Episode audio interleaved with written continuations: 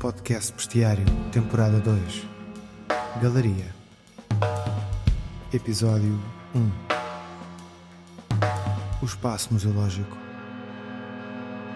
Conversa com o Cruz. Então, olá a todas e a todos. O meu nome é Miguel Ponte e, juntamente com o Afonso Viriata, Helena Caldeira e Teresa Vaz, uh, fazemos parte do Bestiário. O Bestiário é uma estrutura artística focada na área do teatro, sediada em Lisboa, mas circulante sempre que nos é dada essa oportunidade. Nesta segunda temporada do podcast Bestiário, nós dedicámos três destes quatro episódios a temas que são satélite eh, e que têm feito parte da dramaturgia um, da nossa criação, da nossa nova criação, a Galeria, uma visita performance às galerias da Fundação Culturgest. E neste episódio queremos focar a atenção no espaço museológico. O espaço museológico, ou museu, é uma instituição sem fins lucrativos, permanente, ao serviço da sociedade e do seu desenvolvimento, aberta ao público, que adquire, conserva, pesquisa, comunica e expõe o património tangível e imaterial da humanidade e do seu meio ambiente para fins educativos, de estudo ou de diversão, esta, pelo menos, é a definição do Conselho Internacional dos Museus, que já suscita aqui uh, várias questões a serem levantadas. Mas os museus e as galerias já foram também muita coisa, desde repositórios avulsos de obras de arte, objetos de cobiça por parte de conquistadores ou imperialistas, santuários da herança artística humana ou, ou espaços meramente capitalizados por interesses privados. Hoje em dia, Procura-se talvez que sejam equipamentos plásticos, versáteis e adaptáveis às necessidades e às utopias das várias figuras que nele habitam, sejam elas artistas, curadores, equipas, logísticas ou, por último e não menos importante, eh, os visitantes. E como qualquer espaço de liberdade, é também um espaço de tensões, confronto de protocolos e de expectativas mais do que eventuais dilemas que possam existir entre criativos e programadores, que será, seria toda uma outra conversa, interessa-nos nesta conversa compreender de que formas é que toda a máquina da galeria ou de um museu pode ou não tornar a arte acessível ao visitante.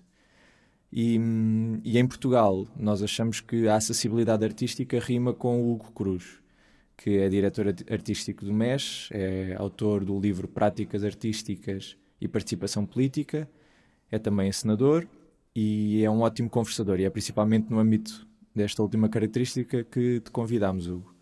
Obrigado, Hugo, por teres aceitado o nosso convite. Um, não sei se te queres apresentar de alguma outra forma, deixo-te a ti essa liberdade. Obrigado, Miguel. Muito obrigado pelo convite, por esta oportunidade de conversarmos. Uh, aproveitar também para vos dar uh, parabéns, parabéns pela coragem e pela persistência no vosso trabalho. Uh, sou um grande curioso uh, daquilo que vocês propõem fazer. Então é um prazer estar aqui para, para conversar contigo. Acho que em termos de, de, de, apresentação, tu disseste, tu disseste o essencial, não é? Apenas dizer que a minha vida de mais ou menos 17 anos de, de trabalho na área da cultura, da criação artística, uh, tem-se tem-se construído uh, com base num, num, triângulo entre uma ação de criador, uh, programador cultural e investigador. E se há muitas vezes que hum, eu tenho que optar por ser uma coisa ou outra, uh, na maior parte dos casos o ou é substituído pelo i. e, portanto, estas ações acabam por ser complementares e, e neste momento acho que é um privilégio enorme poder uh, tocar em cada uma destas zonas, uh, desculpando-me às vezes uh, com uma falta de atenção por uma questão de tempo em, determinada, em determinada área, mas acima de tudo percebendo que se alimentam muito estas ações e se retroalimentam acima de tudo.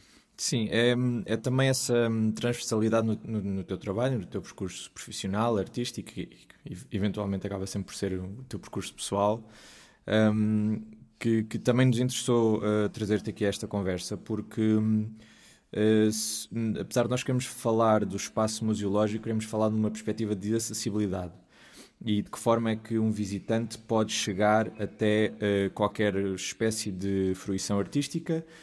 talvez a tua prática seja mais dentro das áreas das artes performativas, mas acaba sempre um bocadinho por ser extensível a todo, todo o campo artístico.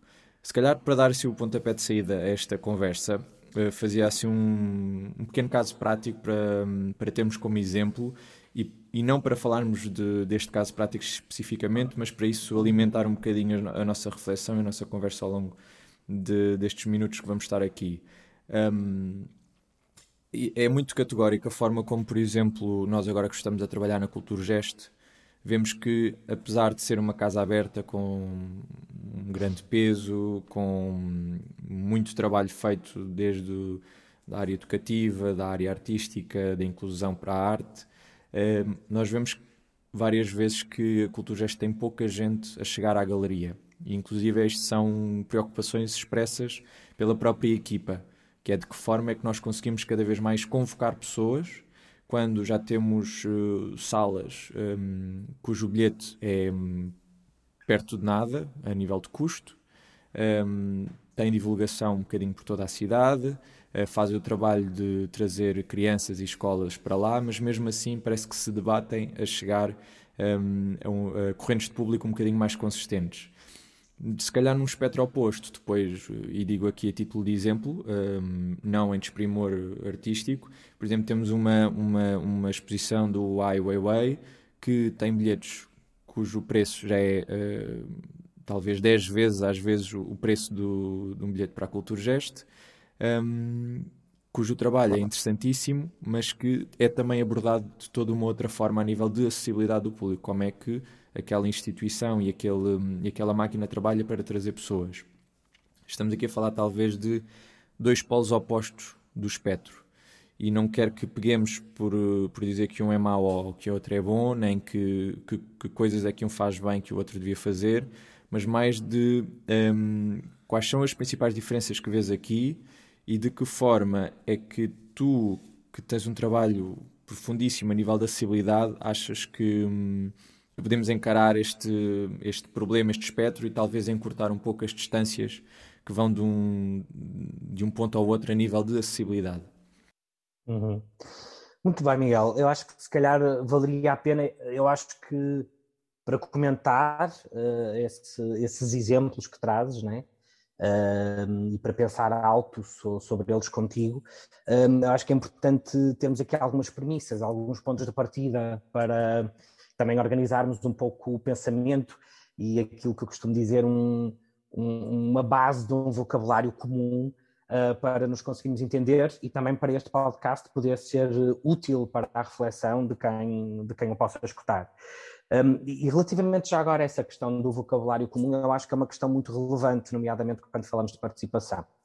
Um, muitas vezes nós usamos palavras, as mesmas palavras, e estamos a falar de coisas totalmente distintas, um, e muitas vezes estamos a falar das mesmas coisas com palavras muito diferentes. E eu acho que quando nós falamos de acessibilidade, quando nós falamos de participação, logo aqui temos duas palavras distintas e às vezes estamos a falar da mesma coisa uh, e outras vezes não estamos. E portanto, esta é uma área, a área da acessibilidade, é uma área que requer um, um, uma profunda clarificação.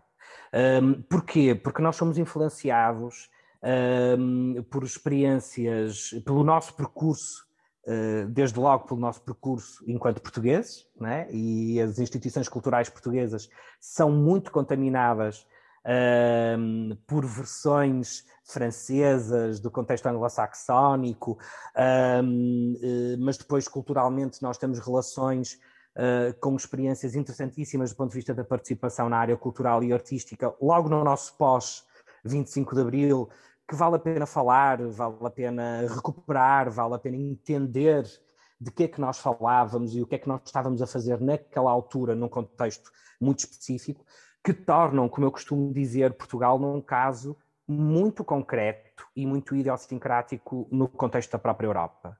E vale a pena nós entendermos as vantagens que isso nos traz e as desvantagens que isso também nos traz. E isso é algo que eu me ocupo no, neste último livro a, a pensar de uma forma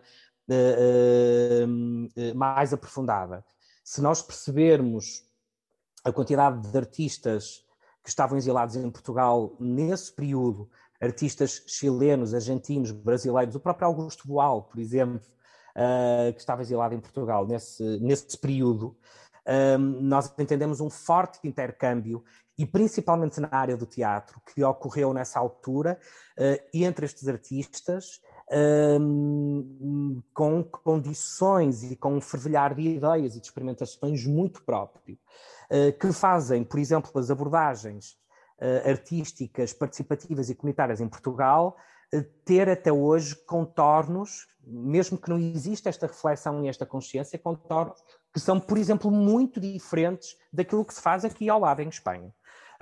Não vamos comparar com França, né? E, portanto, como eu costumo dizer, é muito interessante entender como é que nós, em uh, 74, 75, 76, uh, e continuamos por aí, no, em torno desses anos, um, temos já uma ação de acessibilidade e de participação centrada nos princípios da democracia cultural. Ou seja, um, estamos a falar do acesso de cidadãs e cidadãs aos modos de, de, de criação, aos modos de produção e de criação. Enquanto na Europa nós estamos na democratização cultural, nós estamos focados no acesso, uh, nomeadamente muito numa lógica francesa de democratização cultural, ou seja, um acesso uh, ao objeto artístico, à oferta artística e cultural também, numa forma mais alargada, um, muito focado numa ideia e numa noção de cultura, numa lógica civilizacional. Ou seja, nós temos determinada, determinado nível, determinada ideia, determinada visão do que a cultura deve ser, enquanto um ideal, e portanto teremos que tentar que a, sua, que a população uh, desse país, neste caso, possa chegar a esse nível para nós podermos dizer que temos um povo culto. Um, e, portanto, acaba por ser uma abordagem hierárquica, vertical. Um bocadinho uh, até paternalista, pode um fugir um bocadinho para isso. E, acima de tudo, Miguel, com um grande problema que é de uma certa fragilidade do ponto de vista do que pode ser a riqueza da diversidade estética, impondo uma certa ideia do que é estética e até um, uma certa ideia de gosto, que, como nós, nós sabemos, pode cultural. ser Exatamente, pode ser muito perverso. Ora, portanto, nós, nesses anos, desculpa começar por aqui, mas eu não, gosto não, não, não, fazer força, estes recuos para perceber onde é, que estamos em, uh, onde é que estamos agora, porque eu acho que esses dois exemplos que tu dás podem ser dois exemplos, um muito mais próximo da democratização cultural e outro muito mais próximo da democracia cultural. Ou seja, um, o, que é que, o, o que é que acontece em Portugal? Nós, de alguma forma, já estávamos a experimentar uma outra forma, porque demos aquele salto de uma ditadura para uma democracia muito abrupto e uma ruptura uh, uh, uh, muito. Foi um rasgo. Forma, exatamente, exatamente. E, portanto, o que é que acontece aqui? Acontece que quando nós entramos na União Europeia, nos anos 80, nós voltamos uh, as costas a esse trabalho de democracia cultural e ficamos totalmente extasiados com os princípios de trabalho da democratização cultural que nos estavam a chegar da Europa, e nomeadamente com as abordagens francesas. E, portanto, entramos aqui numa ideia, até podemos repensar e identificar aí alguns governos que foram peritos nisso, não é? do ponto de vista do desenho das políticas culturais, uh, não sei se muitas vezes conscientemente ou não, isso são outras discussões que poderíamos ter, uh, mas é por isso que há aqui um, um, buraco de tempo que parece que não se fez nada em Portugal e não houve uma preocupação grande com esta questão da participação e da acessibilidade. Achas e, que buraco foi provocado pelo choque da, das duas marés? Bom, acho que esse buraco claramente foi uh, exatamente o buraco criado com autoestradas pelo país inteiro e com pontos pelo país inteiro e com a destruição do nosso, dos nossos meios produtivos, como a pesca, como a agricultura, e portanto é, é, essa foi a fatura que nós pagamos com a, a, a integração na União Europeia. Houve coisas, atenção, houve coisas muito positivas na integração na União Europeia, atenção, isso eu acho muito importante uh, sublinhar eu acredito no projeto europeu, não acredito no projeto europeu como ele tem vindo a ser desenvolvido, que é completamente distinto. E desse ponto de vista, uh, na minha opinião, nós andamos para trás. Ora, agora nós estamos num mundo que nos está a pedir, está a gritar para nós Darmos um passo atrás. A, a, trabalhar com os princípios da democracia cultural. E é aí que eu acho que Portugal está num espaço privilegiado por já ter tido essa experimentação. Como é que é possível nós atualizarmos isso relativamente ao que é a nossa realidade, recuperar, resgatar essa memória. Há algumas coisas escritas, poucas, mas valeria a pena instigar. Nós temos ainda muitos protagonistas vivos, felizmente, que nos podem falar sobre isso, que nos podem explicar como é que as coisas aconteceram, com os seus problemas, mas também com as suas potências. E, ao mesmo tempo, há alguma vantagem por termos políticas culturais também muito frágeis que tem sido uma desvantagem enorme, nomeadamente para a comunidade artística e para a dificuldade e para a dificuldade que nós temos enquanto criadores de fazermos e de termos um trabalho consistente e continuado. Ora, já que as nossas políticas culturais são tão frágeis, temos aqui uma oportunidade fantástica para as estruturar, para as sistematizar e para as tornar mais fortes. Um, e eu acho que nós vivemos um, um momento muito interessante desse ponto de vista. Parece que me estou a desviar, mas não estou. É uma espécie de uma, de uma introdução Estás a ir ao fundo da, da, da, da, superfície que eu, que, eu, que eu lancei. E, portanto, o que é que me parece aqui, Miguel? Quando nós falamos de participação de uma forma genérica, nós falamos de compromissos, nós falamos de responsabilidades entre cidadãs e cidadãos num contexto uh, em que há um reconhecimento desta participação, em que há uma valorização desta participação, em que as pessoas sentem que a sua participação é eficaz, ou seja, tem consequência. Eu tenho que sentir, quando participo, estou a falar genericamente em participação e já vamos, porque eu acho que é importante também recuar aí para irmos à participação cultural e artística.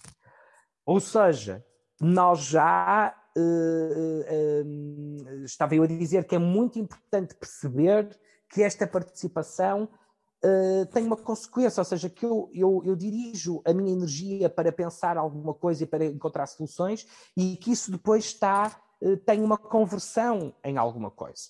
Mesmo que não seja uma solução uh, que vá de encontro àquilo que eu defendia.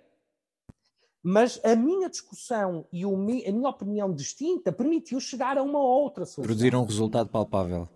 Exatamente, isso é muito importante. É importante pensar que a participação é voluntária, que a participação é um espaço de expressão própria, que a participação, de alguma forma, tem implicações na nossa rotina, no nosso dia a dia, no nosso cotidiano. Ou seja, eh, que, que os direitos cívicos e políticos das cidadãs e dos cidadãos estão nestes mecanismos de participação. Ora, o que é que nós assistimos? Assistimos a uma instalação de uma fragilidade brutal das nossas democracias e uma utilização da participação como uma uh, é, é, quase como dizer isto de outra forma uh, a participação tornou-se num produto num produto como qualquer outro. E o sistema capitalista é perito nisso.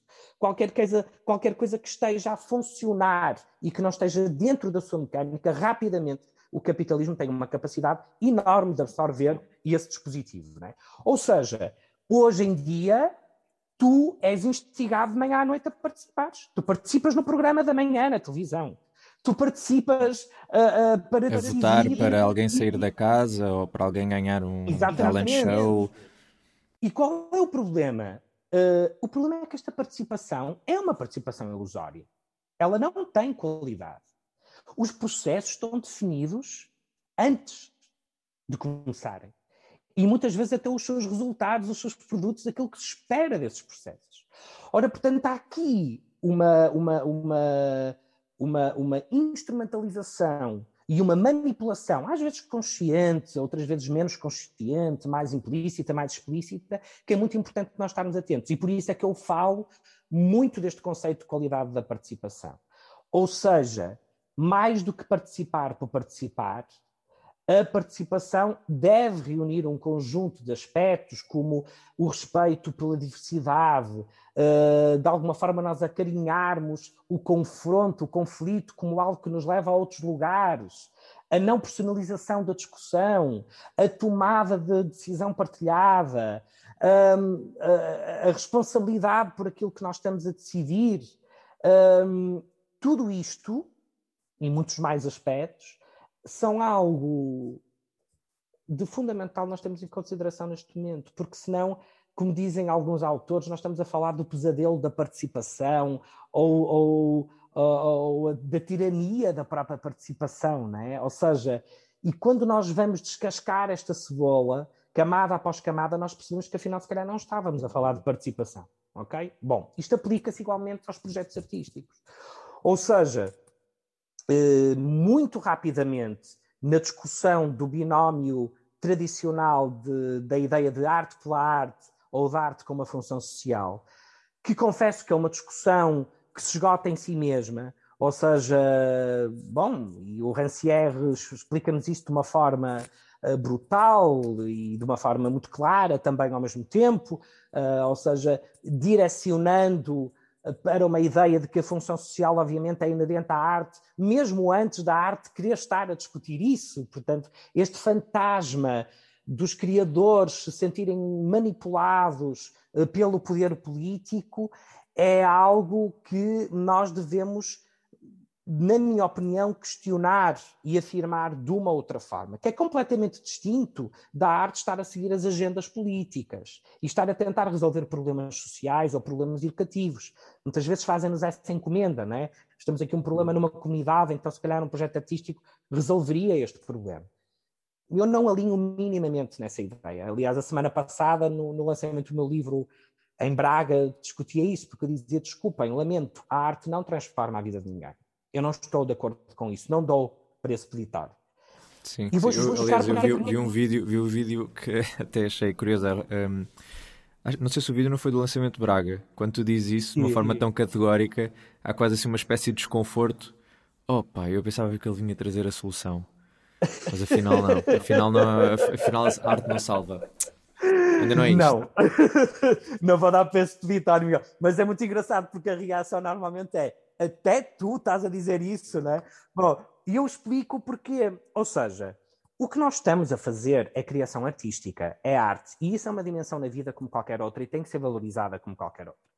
E, portanto, o que me interessa muito mais é uma lógica, e felizmente não é só a mim, quer dizer, isto é uma discussão imensa, em que temos muita, muitos cúmplices, muitos autoras, muitos autores, muita gente que, que muito, muitos fazedores que defendem isso e que fazem isso. Mas na verdade é muito mais uma ideia que são as pessoas que se transformam elas próprias.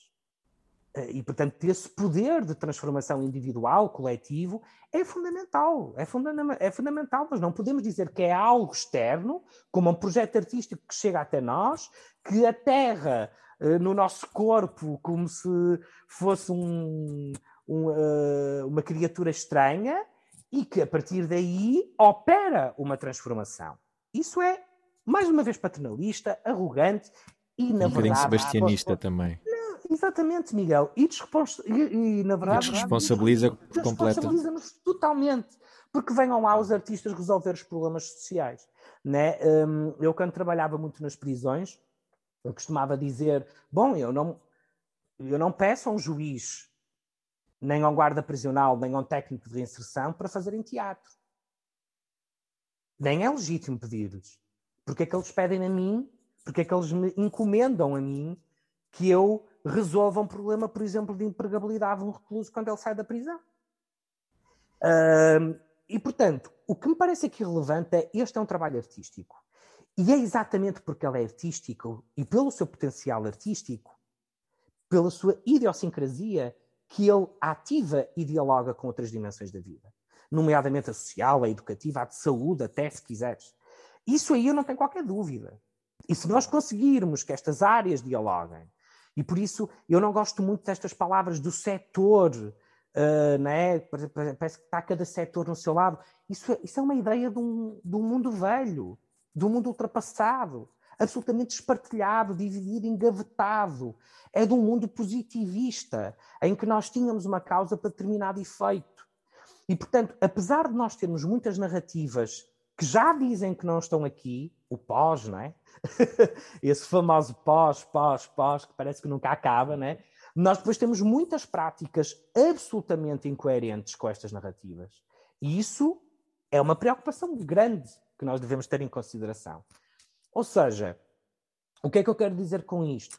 Que é muito importante que uh, profissionais de áreas distintas possam dialogar cada um com o seu ponto de vista sobre uma mesma realidade. É isso que é relevante, é isso que é interessante. E, portanto, um artista vai trabalhar enquanto artista com aquela realidade. Acho que nós, na criação artística contemporânea, temos que nos preocupar com uma criação que não seja constantemente uma criação que está a falar sobre as realidades sociais, sobre as feridas sociais, mas que cria também dispositivos que permite que estas realidades sociais falem por elas próprias.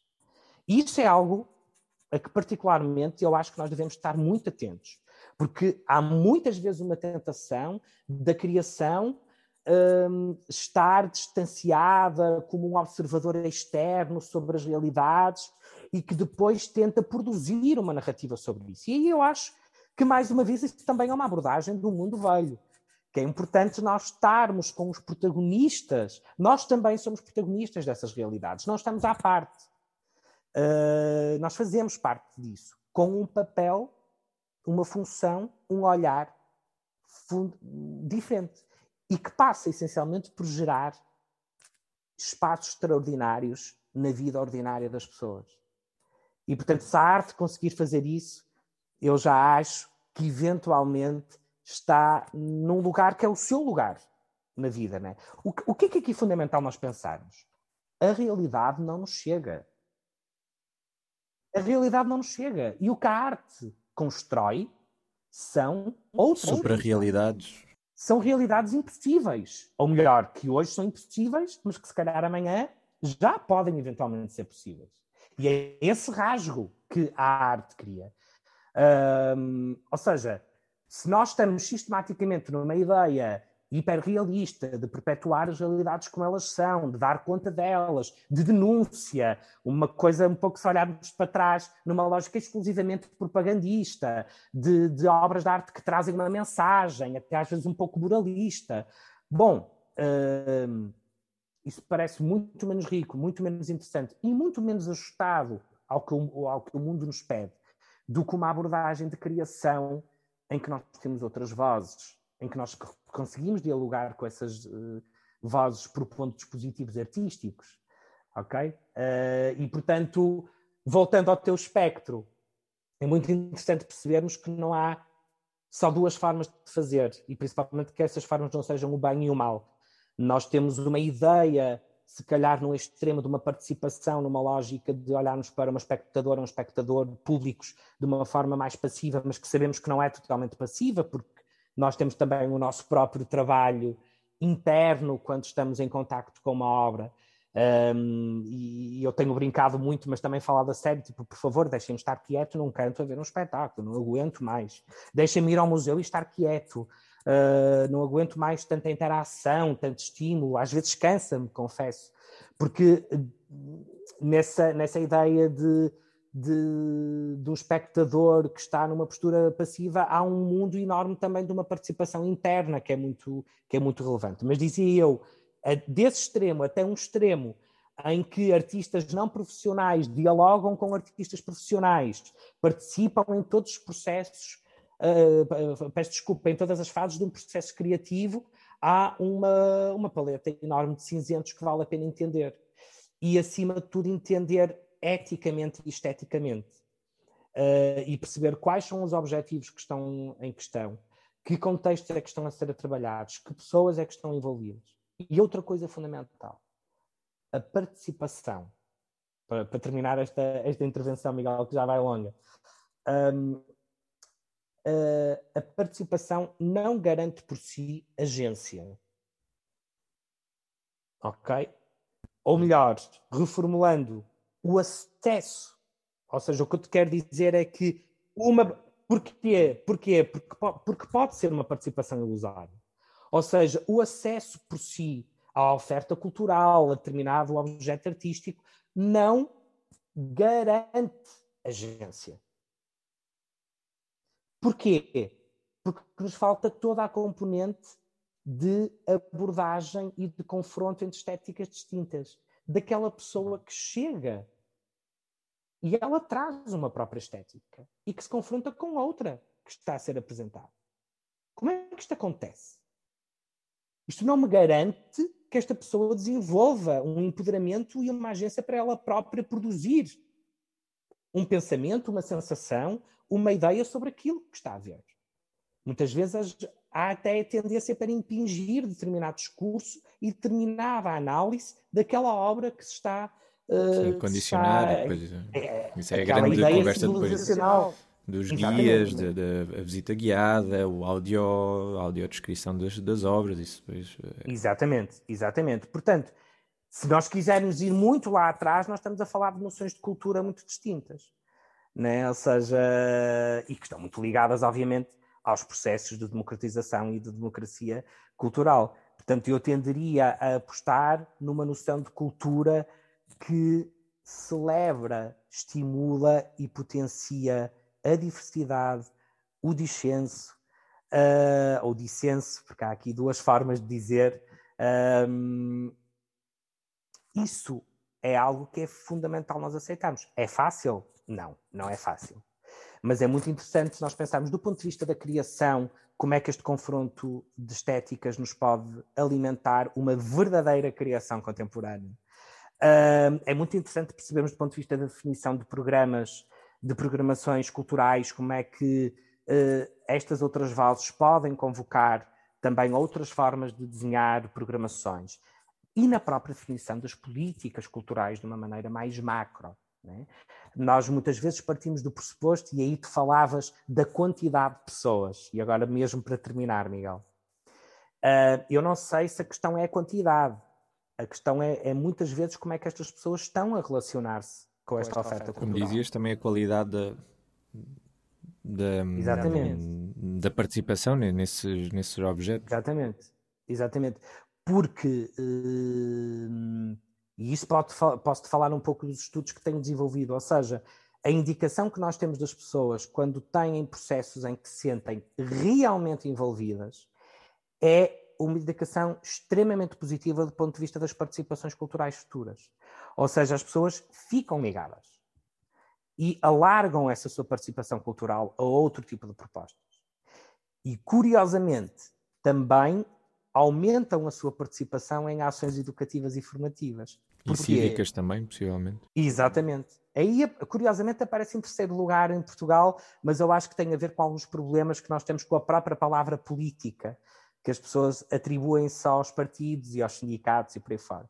Mas é muito interessante perceber como é que um trabalho que estimula o pensamento crítico, a curiosidade, estimula as pessoas a que procurem mais oferta educativa, em que queiram saber mais, em que se queiram formar mais. É? E eu acho que nós temos que falar das coisas seriamente. Ou seja, as experiências em que as pessoas realmente sentem qualidade e consequência na sua participação são experiências que nos dão excelentes indicadores do ponto de vista da agência e do empoderamento destas pessoas. E isto acontece a mesma coisa se for discutir, por exemplo, no contexto das políticas sociais. Não é assim tão diferente, ok? Sim, aliás, quando nós também falamos destes temas, também às vezes parece que, uh, como estamos a falar de arte, uh, que a coisa é um bocadinho mais ampla do que realmente é, quando, quando isto tem um, uma grande cota parte científica. Um, ou seja, o, o, tu teres feito também um doutoramento sobre, sobre o tema, assim o prova, que existe uma, uma componente científica de estudo, de trabalho e até analítica bastante forte, apesar de toda, toda a amplitude que todas, todas as temáticas artísticas normalmente acarreta. Um, uhum. queria, queria fazer assim um fazer aqui um ponto de situação um ponto de situação não aqui um comentário um, no, uh, tens, tens falado muito acerca também da questão da comunidade versus individual um, e, e, aqui parece vais ao encontro de, de, algumas coisas que nós temos falado, eh, porque se nós virmos assim um bocadinho de grosso modo a evolução do museu ou de, de, uma galeria ao longo da história, nós partimos de, de salas onde serviam quase que uma espécie de, de coleções, uh, primeiro mais privadas e depois mais abertas de, uma série de objetos que lá estavam, e podemos ir fazendo esse caminho até hoje o chamado cubo branco, em que temos salas gigantes que têm três ou quatro obras espalhadas entre 5 e 5 metros uh, para permitir uma fruição individualizada daquela obra já não existe. Ou seja, para nós hoje, ver a Mona Lisa com 30 pessoas a tentar chegar a ela já é completamente um contrassenso e procuramos uma sala onde possamos estar calmamente no nosso isolamento a admirar essa obra. Este percurso podemos dizer, erradamente ou, certamente, não o sei, uh, que vai no sentido também de uma, de uma centralização no eu, no, de uma valorização do ego, da experiência pessoal e de uma certa ausência da experiência comunitária e, da, e do diálogo, do, do, da comunhão de pessoas no mesmo sítio. Acho que nestes, nestes, nestas grandes galerias e museus, um, tô, lá está, estou novamente a falar em grosso modo, de uma forma bastante generalista, um, vemos essa presença do, do eu e, esse, essa convocação do eu e não tanto do nós, de no, nós enquanto comunidade. Uh, mesmo quando há uma visita guiada em que se reúnem uma série de pessoas, essas pessoas são dirigidas por um guia, por norma, e vão com esse guia e com essa opinião que é. Uh, mais, eh, mais presente eh, durante toda a visita, sem muito espaço de abertura para que o eu, o, a comunidade se, se desenvolva enquanto comunidade, que é aquele grupo. Um, isto, tendo em conta depois isso que estavas a dizer, acho que tem ecos na qualidade da participação, porque a qualidade, o, o, que me, o que me parece que estás a transmitir é que a qualidade da participação também se mede muito por uma, um certo desprendimento, não é um desprendimento do eu, porque eu continuo a ser eu enquanto indivíduo, com as minhas opiniões, mas inserido e com, um, uma, com altruísmo para com a opinião do outro, eh, com a capacidade de ouvir, com a capacidade de, de votar, de ser contrariado e de encontrar soluções que, que até podem ir contra a minha própria ideia. E hum, um bocadinho este, este percurso do nós para o eu que, que a nossa sociedade tem feito, de um, de um, de um crescente autocentralismo. Um, gostava que, que pudesses comentar é, talvez esta evolução e até de me dar exemplos de como é que esta participação com qualidade pode ser eh, realizada, porque isso também nos permite pensar numa, numa galeria, num museu, eh, de que forma é que nós poderíamos criar uma, uma, uma, participação de qualidade, mesmo no nosso espetáculo, por exemplo? De que forma é sim, é que nós podemos passar de uma mera votação do que é que gostariam de ver aqui? Gostariam de tocar nas obras ou não tocar? Em vez de fazer coisas assim. Eh, completamente entre o preto e o branco, uhum. de que uhum. forma é que nós próprios, enquanto criadores, e aqui falamos especificamente de, deste espetáculo, de que forma é que nós podemos criar participações de qualidade mesmo dentro de, de cena. Muito bem, excelente síntese, Miguel, e, e, pergunta também, não podia, não podia estar mais de acordo. Bom, vamos tentar aqui organizar, se calhar, um pouco a discussão para eu não me perder, não é? Uh, mais do que qualquer outra coisa. Uh, e para conseguir também passar algumas ideias um pouco mais estruturadas. Vamos então a esta ideia de comunidade, né, que está muito ligada a essa questão do eu e do nós. Um, Parece-me que é extremamente relevante entender, uh, alguns autores falam inclusive da ideia do mito do nós, que é um pouco uma ideia um, da comunidade perfeita, né, de uma comunidade uh, cor-de-rosa, onde tudo corre bem, onde as pessoas corre, uh, chegam a consensos sem grande disputa, uh, e, e um, num ambiente tranquilo e pacífico. Bom, uh, faz-me um pouco lembrar aquela imagem que nós temos das famílias também perfeitas, né? Uh, a mulher e o homem a correr com os filhos, agora também um rapaz e uma rapariga, com um cão belíssimo, todos com dentes também muito brancos e muito bonitos, a correrem à beira-mar. Uh, Porquê é que eu estou a dar este exemplo? Porque depois as famílias ficam atrás desta ideia de família que na verdade não existe. Uh, ou também existe, mas não. Uh, uh, mas que é. Também existe, eventualmente. Quem sou eu para achar que não há realmente aquelas famílias, mas aquela maneira como nos aparece no filme romântico ou na fotografia provavelmente não existe, não é? Um, e, e, transpor isto para a ideia de comunidade, que não deixa de estar muito próximo. É? é uma ideia de que em comunidade se resolve tudo. Ora, convém salientar e sublinhar que é também em comunidade que, ao longo da história da humanidade, nós temos assistido às coisas mais cruéis e mais impensáveis e mais desumanas. É? Um, e, portanto, onde se tem queimado pessoas, uh, porque são bruxas ou porque são judeus, né? e, portanto, isso também aconteceu em comunidade. O que é que eu quero dizer com isto?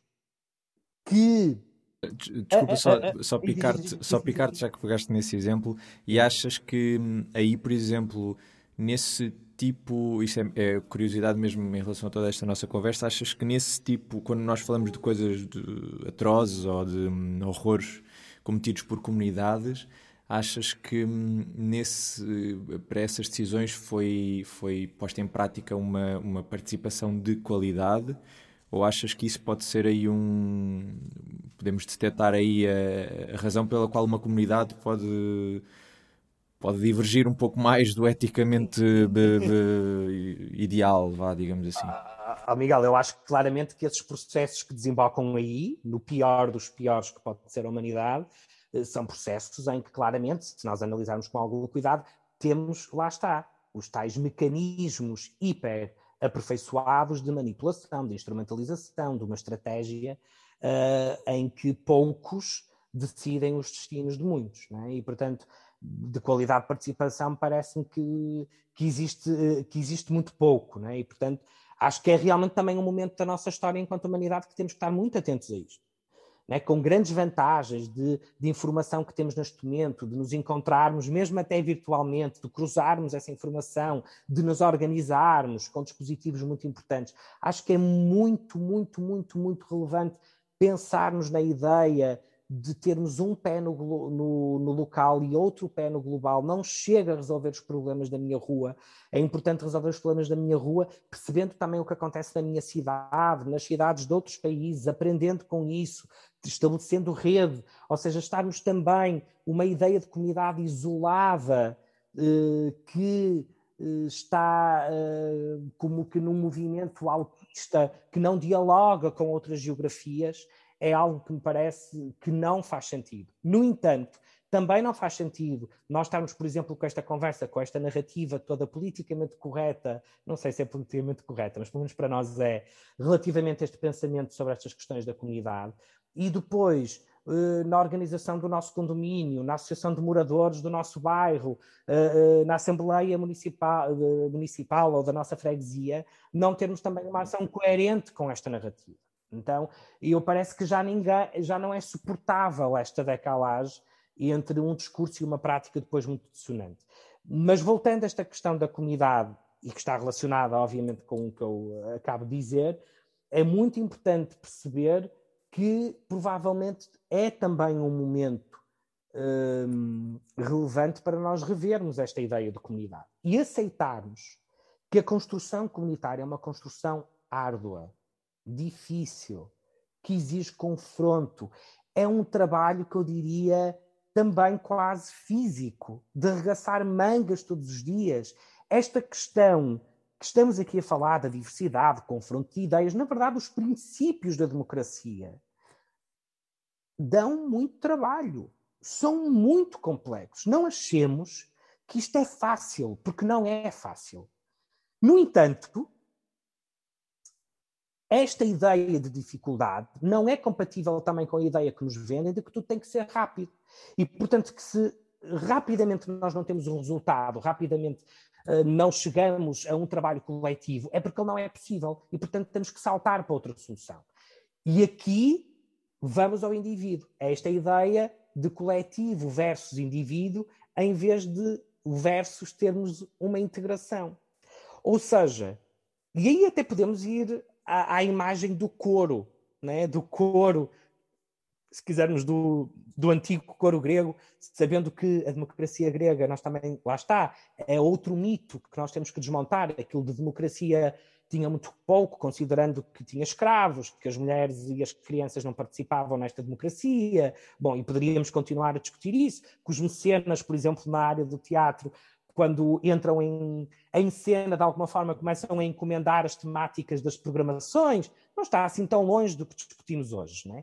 Um, mas dizia eu, desmontando esta ideia, de facilidade, porque não há facilidade, porque este é um trabalho árduo, eh, tornando até menos romântica esta ideia de comunidade, parece-me algo absolutamente urgente, até para nós salvarmos e melhorarmos a nossa democracia.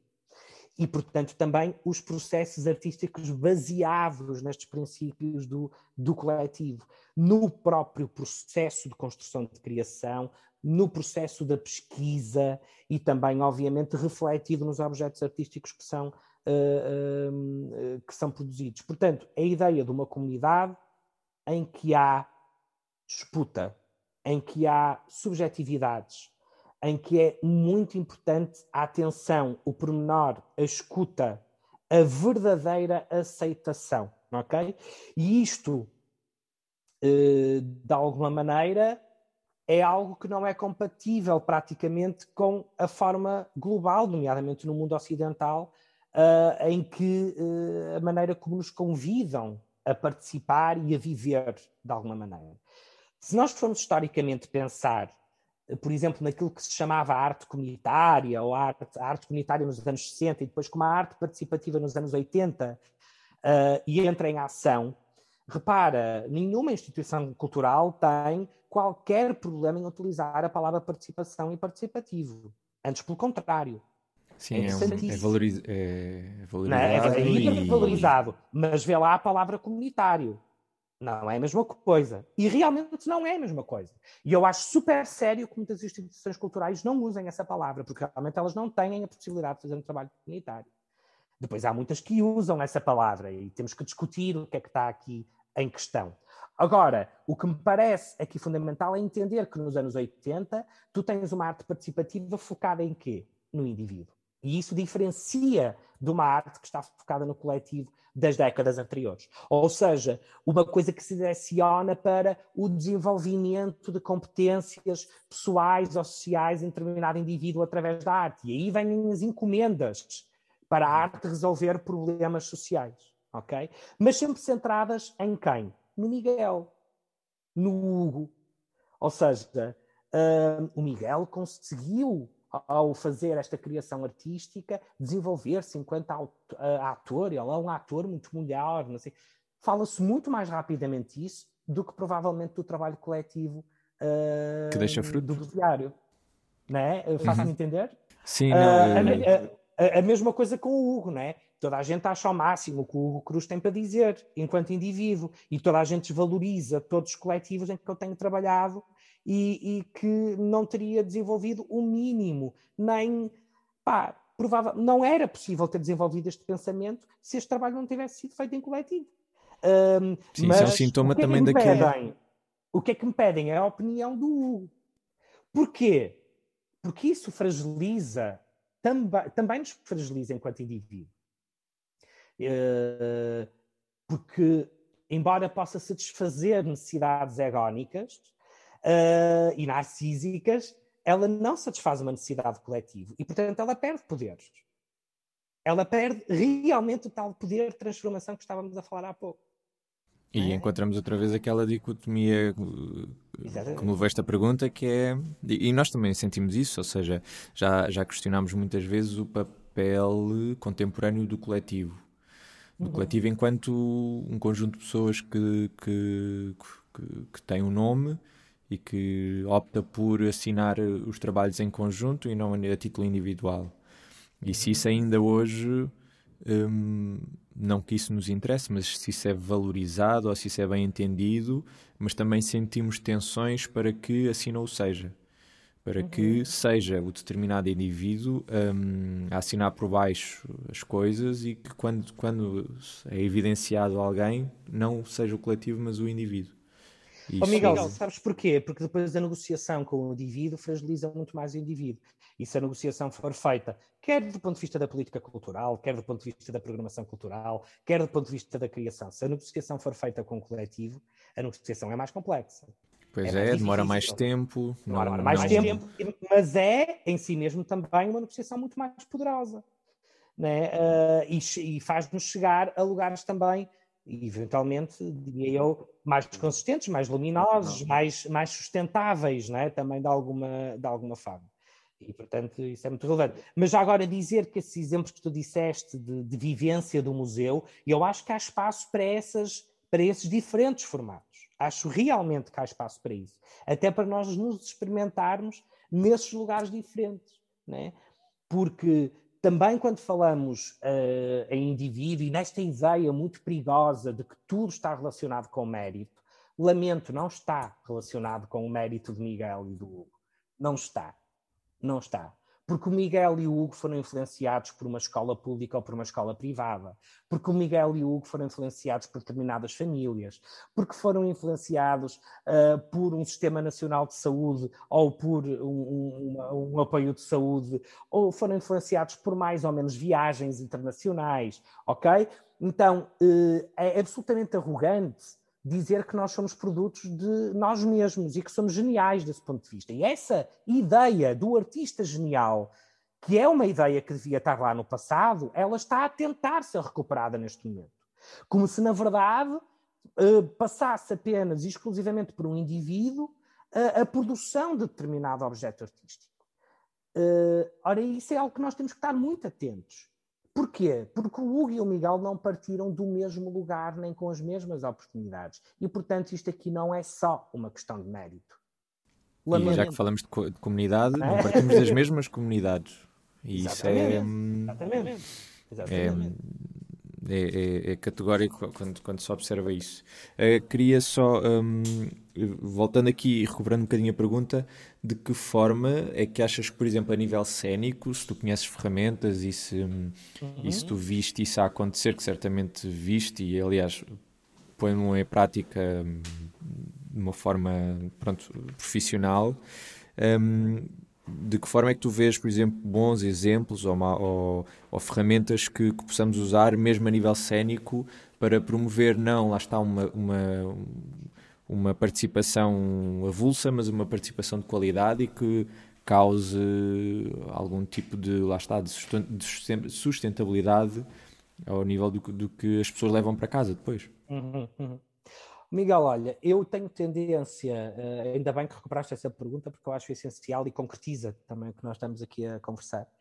Um, eu tenho tendência para sublinhar a importância uh, deste tipo de experiências uh, enquanto experiências corpóreas. Ou seja, tudo o que seja um dispositivos, estratégias que estimulem os públicos, e também parece perigoso falarmos só de um público como se ele fosse homogéneo, e pensar se agisse toda da mesma forma. É importante falarmos de públicos, é muito rico termos essa heterogeneidade, né? E, e, e, e, às vezes isso até é mais rico do que a própria quantidade de pessoas, porque isso pode multiplicar o trazer de outros públicos, né? Mas dizia eu, tenho muita tendência para eh, apostar e para defender de alguma maneira que é importante num primeiro momento deixar que os públicos vivam sensorialmente a proposta artística, que se relacionem com ela ainda sem pensar sobre ela. Num ato muito mais da ação, estimulando muito mais o cheiro, o toque, o perceber as texturas, o, a, a, a escuta, que não tem que ser palavras. Faz uma perspectiva mais palavras. animal da, da acessão exatamente, artística. Exatamente. Então, tudo o que seja, do ponto de vista de uma implementação cénica ou de proposta cénica, provocar o público para se descolar do que é muitas vezes uma vivência cotidiana que nós temos que abafa, bloqueia estes canais de recepção da informação na nossa vida, parece-me absolutamente essencial. Um, e, e, curiosamente, o público ou melhor, os públicos mais associados a um circuito legitimado de arte e de cultura, embora racionalmente e discursivamente tenha a noção disto, tenha a noção disto, depois, quando chega à prática, não consegue viver o corpóreo. Porque está tão habituado a racionalizar e a conceptualizar determinada obra. Um, eu lembro-me sempre de, de, conversar isto com o Brites, uh, uh, do bando, Uh, e ele escreveu um, um, um, prólogo de um livro que eu coordenei em 2015, do Arte e Comunidade, e ele fala inclusive aí disso. E ele, ele dizia que uma vez estava a trabalhar com um pescador e o pescador dizia uh, eu não estou a entender nada do que estou a fazer, mas estou a sentir tudo do que estou a fazer. E eu acho que às vezes aos públicos uh, fiéis uh, e que são os públicos mais prováveis do circuito do timado de arte, fala, falta este sentir alguma coisa. Eu muitas vezes sinto muitas saudades de ir ver, uh, desculpa-me o planasmo, sinto muitas saudades de sentir coisas quando vou uh, ver algum espetáculo ou alguma exposição ou relacionar-me com algum, com algum objeto. E um certo cansaço de achar alguma coisa sobre aquilo, ou de estar a tentar descortinar quais são os mecanismos que estão por trás da concepção daquilo. Ora, portanto, tudo o que vocês ou que nós, enquanto coletivos, possamos propor que desmonte essa racionalidade e que nos obrigue, uh, quer aos públicos mais experimentados ou menos experimentados, uh, a ir para esse lugar de desconforto eh, que muitas vezes é mais confortável para quem não está habituado uh, a aceder à cultura e à arte, não deixa de ser muito interessante. E por isso é, é que eu, eu acho, acho... Que cru... uh, e por isso é que eu acho que o cruzamento de públicos e de estéticas é tão rico e tão relevante. Uh, Parece-me que são dispositivos que vocês devem aprofundar. Claro que depois poderíamos esmiuçar, né? e depois, eventualmente, desse momento de vivência, de ação, um, Passarmos então a um momento mais de reflexão, mais a um momento racional, colocar mais o cérebro a trabalhar para integrar essa experiência que tu tiveste. E porque também já temos vezes... o espectador do nosso lado, digamos assim. Exatamente. Já o temos connosco. Exatamente. De alguma forma já. E muitas vezes nós montamos o dispositivo cénico também já ao contrário, já muito racionalizado. Ai, estamos preocupados com Ai, ok, mas será as pessoas vão entender, não vão entender? Ai, mas é melhor que não entendam, porque a arte é subjetiva. Bom, gente, isso são preocupações que já estão no. Já, é uma meta-análise, né? Tu já estás a analisar uma coisa que ainda nem sequer está produzida, né? E portanto isso é muito importante. Uh, e eu acho que voltar a reinventar a nossa relação com o corpo, uh, dar o centro, dar o foco apontar todo o desenho de luz, permite-me toda a parafernália de um espetáculo, dirigi-lo para nós usufruirmos do corpo autenticamente, generosamente, uh, parece-me absolutamente essencial para, ainda por cima depois de uma pandemia, depois de quarentenas, nós estamos totalmente desconectados, totalmente estou a exagerar, mas eu diria que a sim, maior sim, sim, parte de nós está muito longe do seu corpo. Há uma cisão entre corpo e pensamento que é perigosíssima e que é muito desequilibrada. E, portanto, não sei se concretizei o suficiente, mas acho que isso não, é já, fundamental. Já deste luz e, inclusive, eu estava, Deixar estava a, a palavra recordar... para depois, não é, Miguel? Deixar não, a palavra para depois. Mas estava a recordar porque nós, hum, aqui 30 segundos de autopromoção, nós no Parlamento Shakespeare, eh, que fizemos, já, fizemos ontem, anteontem, um, nós temos dois momentos e acho que são sempre os momentos que mais impactam. É um espetáculo infantil juvenil e os momentos que mais impactam o, o, público são dois momentos que vão exatamente ao encontro do que estás a dizer. Um é quando nós acendemos luz negra e de repente todas as t-shirts brancas e ténis brancos e tudo o que é branco da plateia, dos miúdos, aquilo brilha de repente. Então é um momento, uou! Wow, Uhum. De repente isto já vai com uma hora de espetáculo e eles, e eles saltam, pulam, comentam. Uh, é uma coisa completamente extasiante. Uh, portanto, lá está a visão, a visão como uma coisa muito forte. Um, e depois nós a meio que, que uh, subornamos o, o, público com repousados e mais uma vez tens aí a presença do, do paladar e, e, e, e, estamos a subornar, não estamos a subornar com argumentos ou com dinheiro, estamos a subornar com uma coisa que eles sabem o que é que é, que é, é prazível e que, que convoca emoções e sensações muito infantis e primordiais, que, é, que era uma coisa que me sabe bem agora, que era um doce. Um, e então vemos que isso é, às vezes eles próprios ficam a pensar são de mudar o voto para ter um repousado ou não. Um, e, e, e, isso que estás a dizer está tá, tá a ter ecos nisso um, e, e, certamente que é uma ferramenta que, pode ser muito, muito, muito mais explorada. Isso, isso concordo plenamente.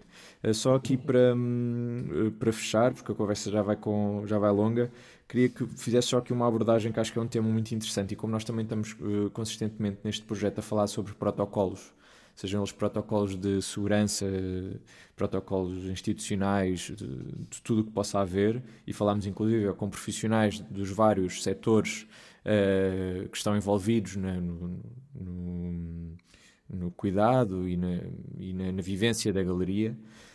Um, gostaria também de perceber só muito brevemente, se me puderes dar luz sobre isso, como é que foi a tua relação com os protocolos, por exemplo, numa prisão, que certamente terá protocolos muito mais apertados do que uma galeria, mas que não deixam de ser, em toda a medida, um, no mesmo sistema. São protocolos restritivos, que servem um bem comum, que têm sempre um objetivo, nunca são regras vazias, mas de que forma é que tu, enquanto elemento externo, chegaste lá, questionaste, dialogaste que sims é que conseguiste obter, que nãos é que. Não, não precisas de, de, de especificar, sim, sim, sim, mas uh, perceber qual foi a tua relação com, com um sistema que é mais uh, pesado, digamos assim, do que de uma, de uma galeria com a qual até nós temos alguma proximidade. Claro. Uh, Miguel, claro que nós aqui ao falarmos de prisões falamos de, de instituições totais, né? Uh, como, como, quando falamos de, de hospitais psiquiátricos, né? embora esta discussão possa parecer também do passado, ela não é do passado. Né? Nós encontramos outras formas é de, é, é de vivenciar e de operacionalizar essas instituições totais. E eu acho que até assistimos a uma certa expansão destas instituições totais, eh, mascaradas, maquilhadas. Basta olharmos para o poder empresarial, para o poder financeiro e percebermos eh, como, como essa ideia de instituição total está também de alguma forma aí presente. Eh, já agora, e antes de entrar no, no assunto das prisões, dizer relativamente aos museus um, que a questão espacial é fundamental. Aliás, para todas as instituições culturais. Né? Eu tenho vindo a defender que, por exemplo, o edifício, o teatro, mesmo do ponto de vista arquitetónico, tem que ser repensado.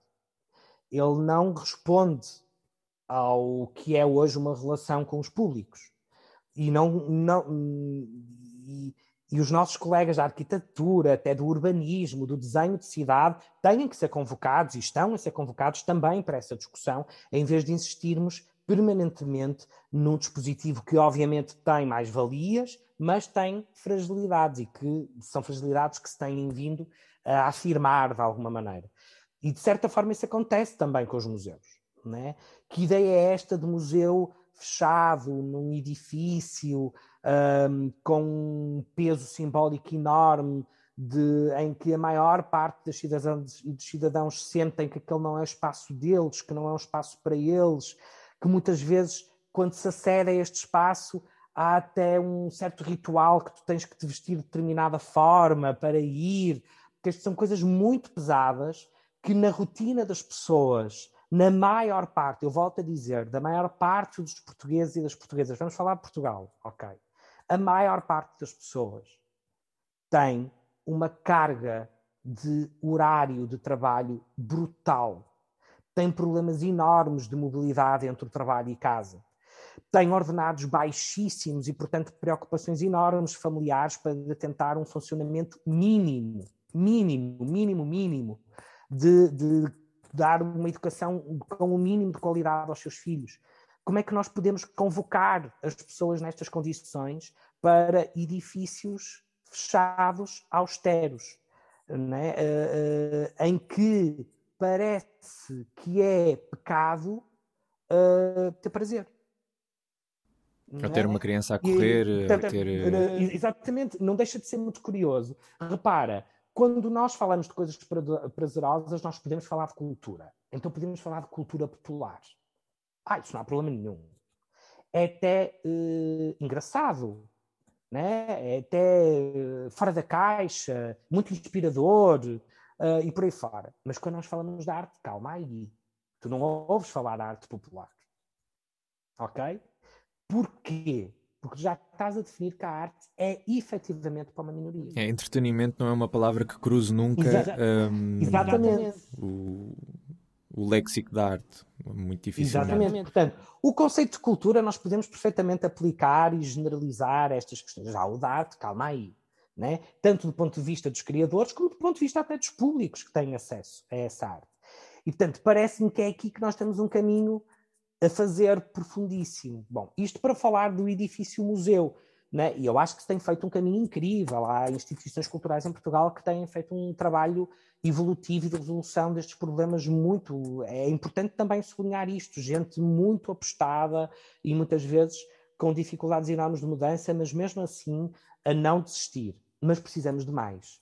E precisamos de mais urgentemente, porque ninguém consegue entender uma coisa fundamental.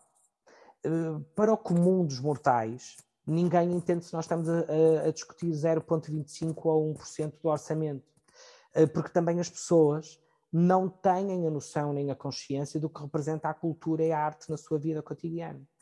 E isso passa também pelo nosso trabalho, inevitavelmente. Dito isto, passamos às prisões. Ou seja, há um, um conjunto de protocolos, e eu acho que aqui a relação entre, por exemplo, um museu e uma prisão, com todas as diferenças óbvias, tem a ver com realmente o que nos traz o próprio espaço em si mesmo. O espaço que nós ocupamos, como ele é desenhado e como ele é vivido, é uma coisa que se pode aplicar aos dois contextos. É? E, portanto, tu quando chegas a uma prisão, é, na minha opinião, deves chegar a escutar, a perguntar. E a perguntar e a, e, e, a escutar novamente. E eventualmente, mais à frente, tu começas a falar sobre. E muitas vezes o que acontece com estas propostas artísticas em prisões é que as pessoas chegam a falar.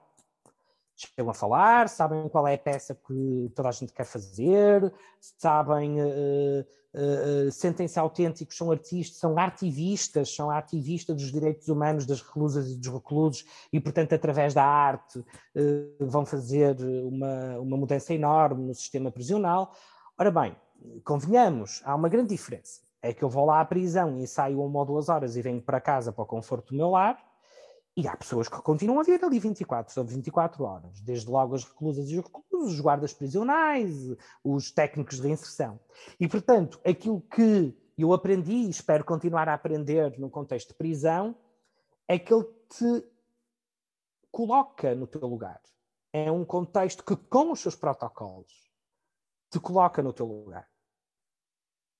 E o lugar de um artista, na minha opinião, de um artista que está interessado nas realidades sociais, é um lugar de um treino insistente, contínuo, de, de, de aprofundar o que é o ofício da escuta. E a partir daí, obviamente, desenvolver todo um processo criativo. Ora, uma prisão põe-te à prova do início ao fim relativamente a isso. Né? Porque tu vais fazer um ensaio e tu, na verdade, não sabes se o ensaio vai começar à hora, vai começar passado meia hora ou até se vai haver ensaio. E tu tens que aprender a viver com isso. Um, e, portanto, eu acho que coloca a criação artística como mais uma dimensão da vida, exatamente como ela é, sem estar acima e sem estar abaixo. É mais uma dimensão da vida. E eu acho isso extremamente interessante do ponto de vista do posicionamento. Um, por outro lado, e sem qualquer olhar romântico, e eu nunca trabalhei num contexto em que as pessoas tivessem tanto tempo e tanta disponibilidade, que são coisas distintas, para criar. Porque se aquelas reclusas e aqueles reclusos decidem a determinado momento do processo que vão mergulhar no processo, eles têm uma semana inteira para se dedicar àquilo. E até com possibilidade de foco. E isso eu encontrei muito raramente mesmo quando trabalho com colegas apenas profissionais, encontrei muito raramente cá fora, na nossa vida cotidiana. O que não deixa de ser muito curioso, e volto a sublinhar, não é romântico, ok? É, é um, é algo que, que é assim, né? Mas, acontece dessa maneira por todas as circunstâncias da reclusão. Porque uh, essas pessoas são retiradas do fluxo contemporâneo de vivência, portanto, desta obrigação de estar às X horas, do, dos miúdos, do, de preocupações orçamentais e tudo mais, são retiradas desse, de, do nosso fluxo uh, cotidiano e são colocados uh, à, à, parte, e por estarem à parte, não estão inseridos neste, neste, neste porque Estão fechadas, não é? Porque, estão fechadas, porque há uma privação de liberdade, como tudo o que isso E é interessante é? como a forma como lhes é negado a, realidade, a nossa realidade permite-lhes, uh, apesar de tudo o que, o que provoca, permite-lhes também ter acesso a esse tipo de vivência uh, completamente descontextualizada. Se eu não dissesse que é um presidiário, mas se eu dissesse Uh, o João Carlos é uma pessoa que está num, a habitar num sítio que não tem preocupações financeiras, não tem preocupações familiares e não tem preocupações laborais. E está num sítio que tem um pátio, um pequeno ginásio, uma pequena biblioteca e cujas refeições uh, ele colabora a nível de, da sua realização. Uh, se eu não disser que ele é, que ele é um presidiário, talvez a nossa primeira acessão seja, sei lá, um convento ou alguém em reclusão, num, sim, sim, uma sim. comunidade de hippie eh, no meio do claro. Alentejo, não sei. Mas claro, claro. Uh, isso, isso é... Hum, é... é... É um lado interessante, embora não é por estar preso que não se tem preocupações familiares. Sim, sim, sim, estava aqui a levar ao extremo, estava aqui a levar ao extremo. Claro, claro, claro, eu percebi, Miguel. Agora, Uh, outra coisa fundamental, e aqui podemos fazer uma certa comparação com o museu, se quiseres, com, com, volta a sublinhar com todas as diferenças, uh, isto pode até parecer abusivo, mas estamos a fazer um exercício. É para calcar, é para calcar, precisa de material, de trabalho. Exatamente, mas na verdade, uh, uma coisa também muito interessante nas prisões é que tu quando vais para uma prisão, tu não vais trabalhar só com reclusas e reclusos. Tu vais trabalhar também com os guardas prisionais e tu vais trabalhar com as direções das prisões e tu vais trabalhar com, com os técnicos de restrição social e tu vais trabalhar com os professores das escolas de, das prisões. E porquê? Porque eles estão lá todos os dias, porque eles fazem parte também daquilo que acontece. Os guardas prisionais estão também, muitas vezes, hum, de, estão com os reclusos 24 sobre 24 horas. E, portanto, eh, se nós entramos numa prisão a achar que os maus estão do lado e os bons estão do outro, e um pouco também com aquela tendência de que toda a gente que está presa são anjinhos, muito injustiçados e por aí fora. E os guardas prisionais são os diabos terríveis, que opressores. Bom, sabemos que há uma tendência para isso acontecer, mas há muita gente também no meio disso que não é assim, que não faz assim. Então, um trabalho de criação, na minha opinião, tem que perceber que há estes protagonistas muito distintos dentro de um contexto. E eu acho que, com todas as diferenças, isso acontece também com um trabalho artístico, de mediação, se tu quiseres, no museu. É que ele também não é só habitado pelos públicos. Ele é habitado pelos públicos, pelas pessoas que trabalham lá, pelos artistas que chegaram para trabalhar determinada coisa, por as pessoas que trabalham lá e que são menos visíveis e que fazem aquele museu uh, acontecer, pelos vizinhos dos museus bom, pelas entidades que financiam os museus, né? ou seja, e isso deve ser convocado para o trabalho artístico e não criarmos aqui uma zona única de olhar e de um olhar hiperafunilado só para determinada coisa uh, que nos interessa naquela realidade. Eu acho que, do ponto de vista de protocolo, para quem desenvolve uma criação artística, acho que podemos também criar aqui uma espécie de metáfora, né? que, que esse envolvimento de quem habita aquele espaço como um todo, numa ideia integrada, parece-me extremamente uh, relevante também. Sim, um, acho, acho que é uh, uma ótima forma também de terminar esta conversa, que é, acho que isso que levantaste é, é essencial e, e, é um ótimo resumo, que é o, o facto de nós, enquanto artistas, mas, ou seja, qualquer mesmo programadores,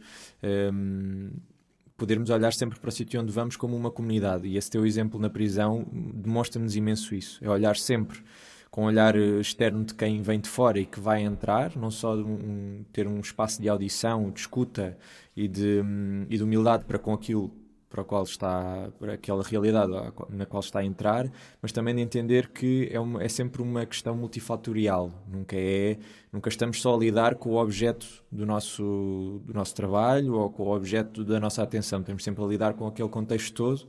Isso acho que para nós, eh, acho que é também um dos grandes objetivos desta conversa, é também isso que fica, é que quando nós entramos na galeria, temos sentido isso recorrentemente, que sempre estamos a ensaiar lá, Nunca estamos a lidar só com expectativa de um público que há de vir para ver aquele espetáculo, uh, nem só com quem nos programou. Estamos sempre a lidar também com as equipas, com tudo e temos de criar relação, porque isso também nos facilita a nós o trabalho, facilita o trabalho dessas pessoas. E, e parece-me que é uma ótima, uma ótima conclusão desta conversa. Hugo, muito obrigado mais uma vez por teres aceito esta conversa, pelo tempo que dispensaste connosco. És uma pessoa que, um, que acho, acho que é essencial ouvir e, e, felizmente tens tido muitos canais e obrigado por, por teres aceitado que, que, fôssemos mais um desses canais a, a, transmitir eh, a tua opinião, que naturalmente é sempre o fruto de um coletivo, e isso eu concordo plenamente, e temos de começar a inserir isso no nosso discurso. E uh, não sei se queres dizer alguma coisa para, para encerrar. Miguel, acho, uh, agradecer também, eu acho que nós queremos pensamento a conversar e a dialogar, é? Também, uh, também há muito trabalho de reflexão, de mas, eh, mas isto para mim é um espaço de exercício de cidadania, portanto é um prazer enorme. Isto foi só um bocadinho difícil em termos de agendas, uh, mas uh, contem comigo, contem connosco. Uh, é muito bom, é muito bom pensar junto e acho que precisamos isso mais, mais do que nunca. Portanto, fico muito curioso para ver também o que vai sair deste vosso projeto, desta vossa galeria, né? Fico aqui à espera das vossas provocações, também para ir experimentar, ir experimentar esse, essa proposta artística que vocês fazem. Muito obrigado e força, muita força. E estás convidadíssimo e até à próxima conversa. Obrigado por terem estado desse lado. Galeria é um espetáculo infantil-juvenil de bestiário que irá decorrer de 30 de novembro a 10 de dezembro nas galerias da Fundação Cultura Gesto. É uma coprodução da Fundação Culturgest com o apoio do programa Garantir Cultura. Para mais informações, passem pelo nosso site www.albestiario.pt.